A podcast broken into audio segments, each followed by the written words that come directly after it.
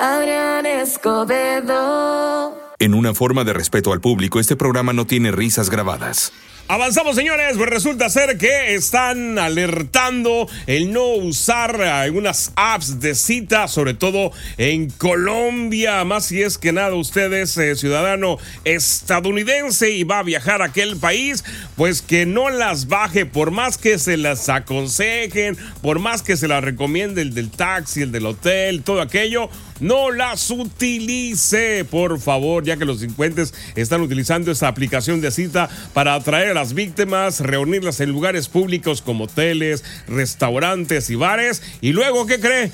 Las asaltan, así es, las roban. Están, eh, ahorita que se dispararon estos datos, sobre todo en Colombia, donde han sido atacados muchos este, ciudadanos norteamericanos. Así que están alertando porque dicen que cuando llega uno en el hotel, en el taxi. Es más, los guías de turista le dicen, no, si quieres ahí este, contactar con una chamaca o con un chamaco, inclusive de aquí de la ciudad, mire tal aplicación, bájela y resulta ser que es para que caigan las, las víctimas, como ve, oiga. Así que si va a viajar para allá, este, pues no ande haciendo cosas malas, oiga, vaya a pasear de vacaciones. no ande cayendo en esas tentaciones, ¿sale? No las baje, punto. Por más que se las recomienden, es para robarlo. Aquí andamos de regreso. Oiga, pues resulta ser que los de Meta andan borrando contenido a diestra y siniestra de Facebook e Instagram, sobre todo. Esto supuestamente es porque están implementando medidas para crear ambientes seguros en sus aplicaciones, sobre todo para los adolescentes. Así que bueno, hicieron un ahí arreglo en sus políticas, las cuales buscan ofrecer a los usuarios más jóvenes contenidos apropiados. ¿Qué le parece? Así que ahorita sí, si usted ve bastante movimiento en las redes, traen un borradero de cuentas. Si a lo mejor tenía cuentas agregadas y se las borraron de algunos que seguía, es porque su material no era apto para todo público. Así que es de la manera que ellos quieren mejorar la comprensión y lógicamente la conexión que tienen con las adolescentes después de todas estas broncas que metieron de demandas, de que ya sabe que los habían acusado, que pues ahí este, no son muy, muy duros en cuanto a seleccionar material material, pues ahora resulta ser que sí, traen un borradero. Es por si alguien sale borrado, ya sabe por qué. Tenían material pues no muy adecuado, por así decirlo, ¿sale? Adrián Escobedo. Oiga, ¿cómo está eso de que todo el mundo anda con esta moda de que sale a la calle en pijama? ¿Qué es eso, oiga? ¿Eh? Bueno, vamos a hablar de estos valientes guerreros que desafían las leyes del buen vestir.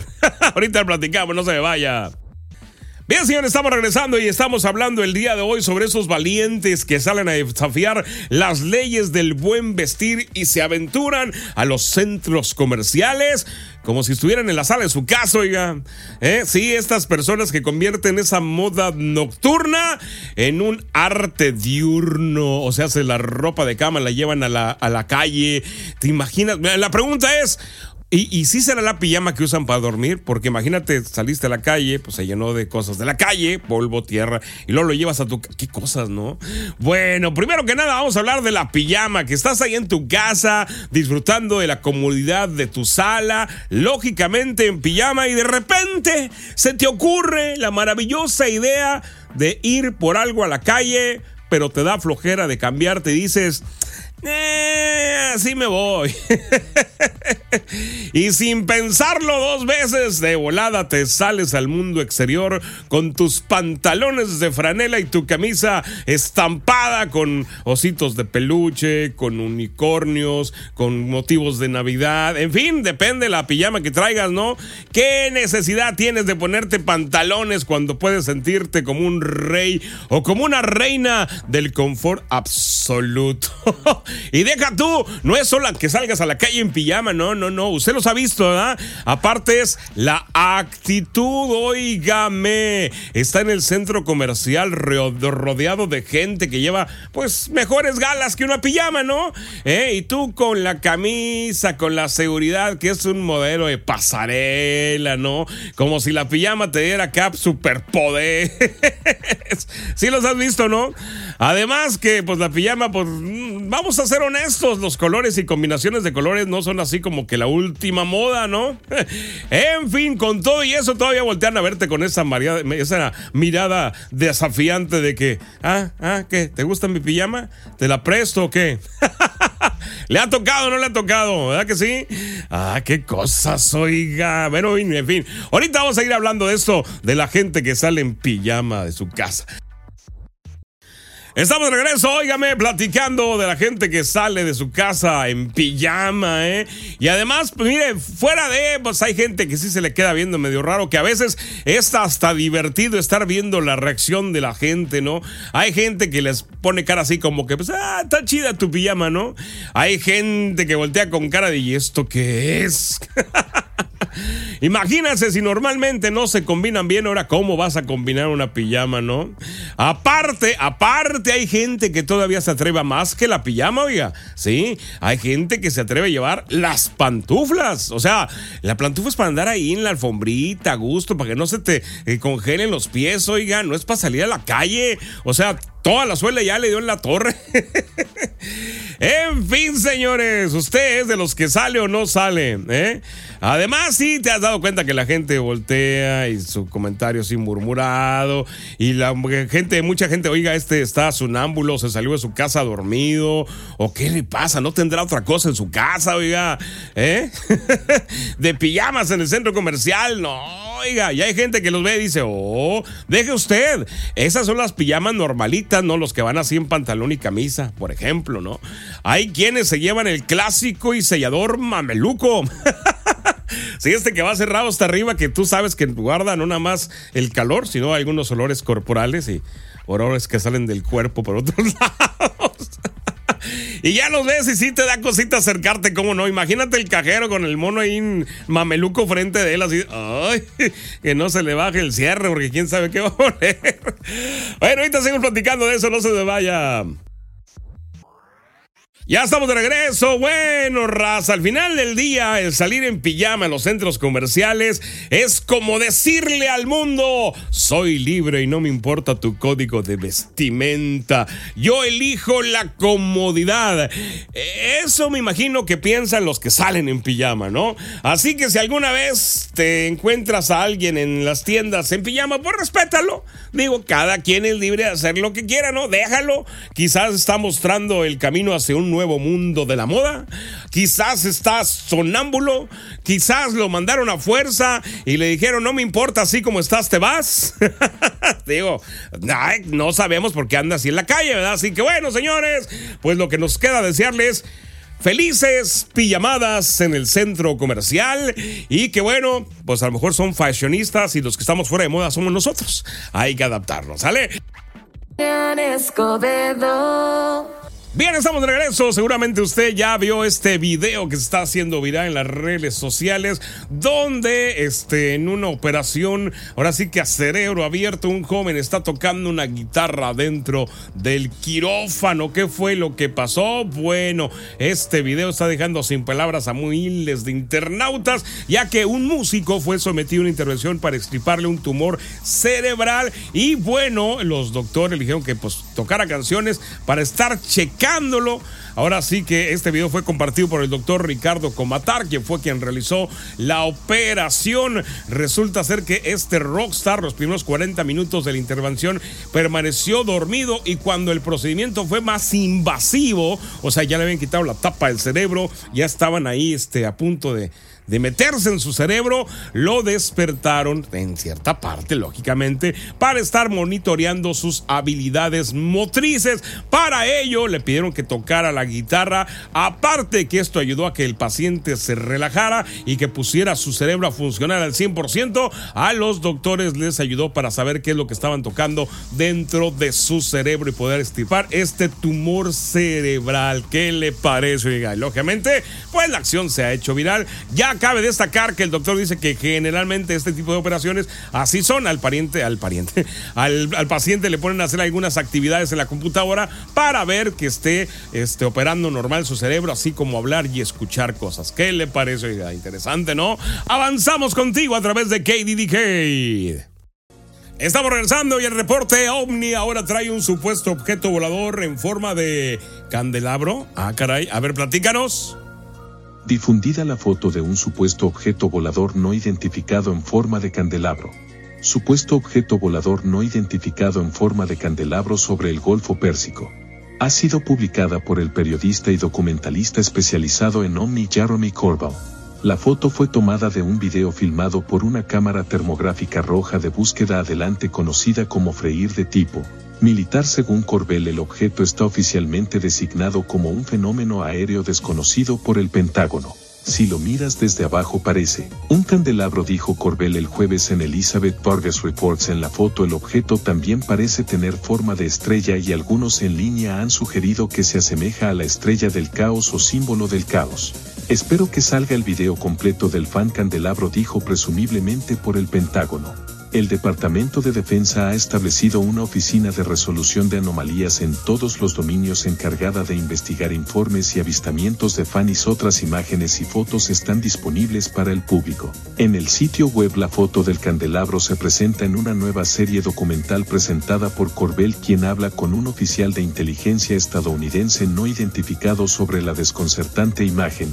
El oficial le dice a Corbell es la estructura más extraña sin propósito y una velocidad que tiene a todos en la comunidad de inteligencia haciendo preguntas tratando de entender qué es esto. Según Corbell el objeto tiene una firma de calor como nada que haya visto antes y personas en la comunidad de inteligencia le han informado que parece no tener superficies de control de vuelo como una cabina no saben cómo este objeto estaba maniobrando de la manera en que lo estaba haciendo simplemente girando de una manera muy extraña dijo Corbell. La publicación de la foto se produce un día después de la liberación de un video que pretende mostrar un Fanny en forma de medusa volando a través de una instalación militar estadounidense en Irak en 2018. Es no identificado lo cual es muy peligroso tener algo del cual no conoce su capacidad o intención eso es un gran problema dijo Corbell, los fan en general ni siquiera sé de dónde son quien los controla pero el hecho de que puedan superar, maniobrar y rendir mejor que cualquier cosa que tengamos eso es un problema.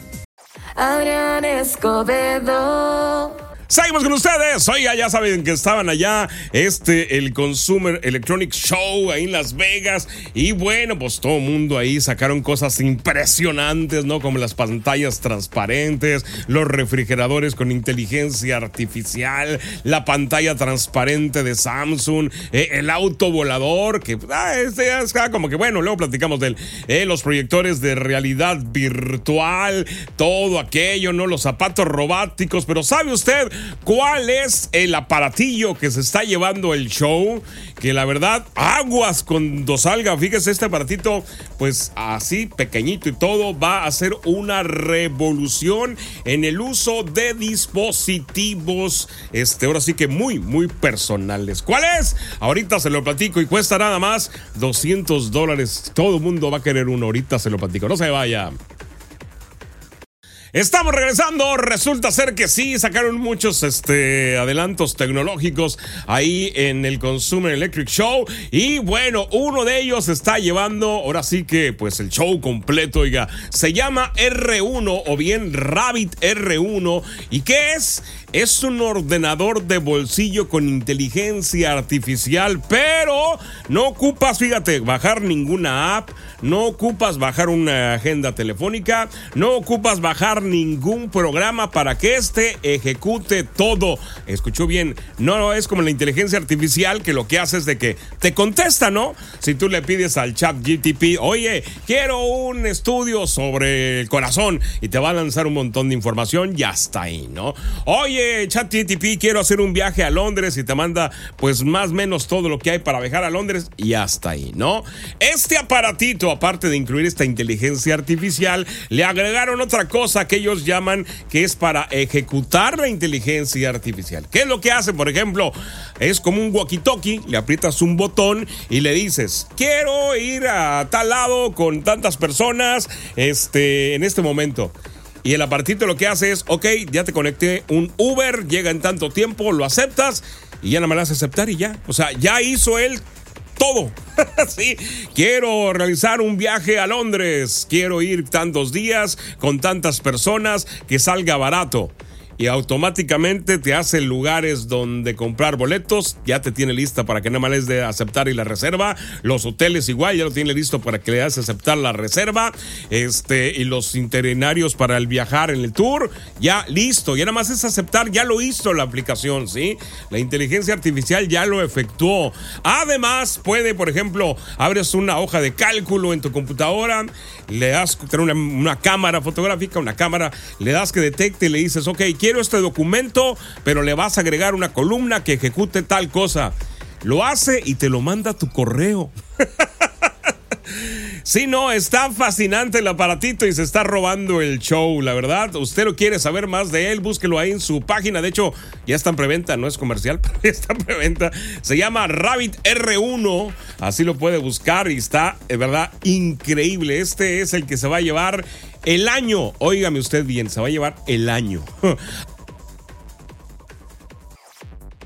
Seguimos aquí con ustedes, oiga, y a pesar de que ahorita estamos con el frío a lo que da, bueno, según el informe de la OM, la temperatura media anual en el 2024 podría ir más arriba todavía. En el pasado 2023 aumentó 1.45 grados centígrados por encima de los promedios generales. Bueno, para el 2024 se espera que se rompan récords de calor. Así es, de acuerdo con los estudios de la OM, eh, la temperatura se va a aumentar en 1.5 por encima de los niveles normales. Así que el 2024 será aún más caluroso que este año pasado. Ah, sí, yo sé que ahorita usted tiene mucho frío, pero créamelo que se va a ir para arriba la temperatura. Y bueno, eso ya sabe que pues siempre nos causa problemitas con incendios, con contaminación, con contaminación del mar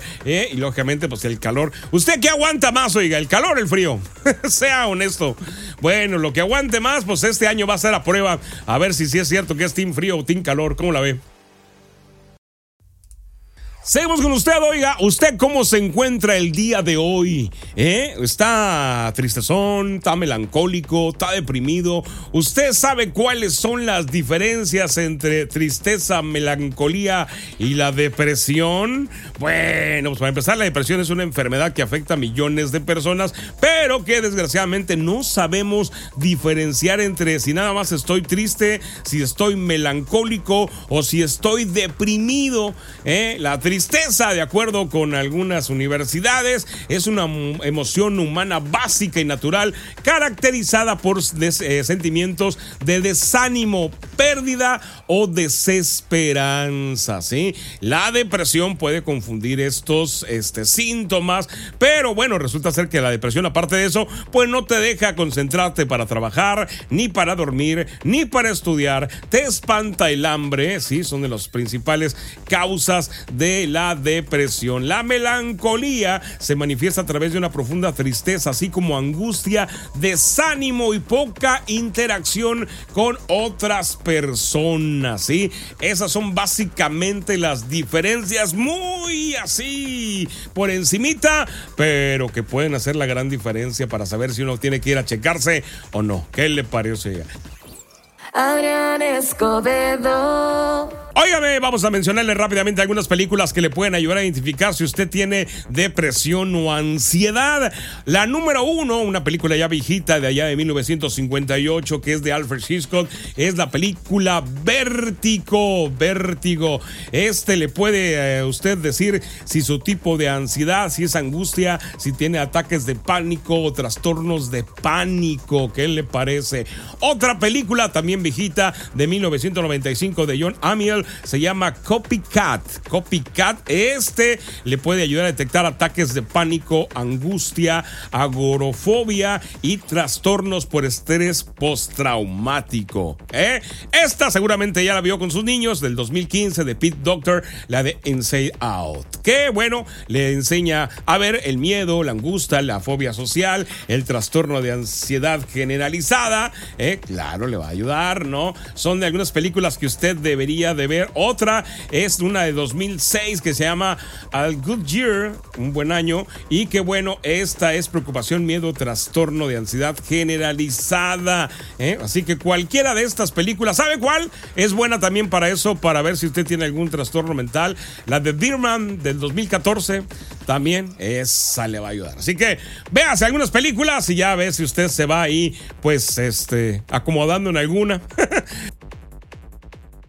Avanzamos, señores, y sí, según algunos estudios recientes, eh, dicen que las mujeres son las que más pronto se desenamoran al inicio de año de algunos hombres. Esto fue un este, estudio realizado por la Universidad de Carnegie Mellon en Pittsburgh y ha revelado este fenómeno en que las mujeres parecen experimentar una disminución más rápida de sentimientos de amor en comparación de los hombres en las relaciones a largo plazo ¿Qué le parece? Se analizaron a 3.900 adultos en diversas etapas de su relación y resulta ser que las mujeres comenzaron con niveles de desenamoramiento más alto que los hombres a cómo va pasando la relación. Eso sí, al inicio las mujeres muestran un nivel de enamoramiento más alto que los hombres, o sea que está al revés.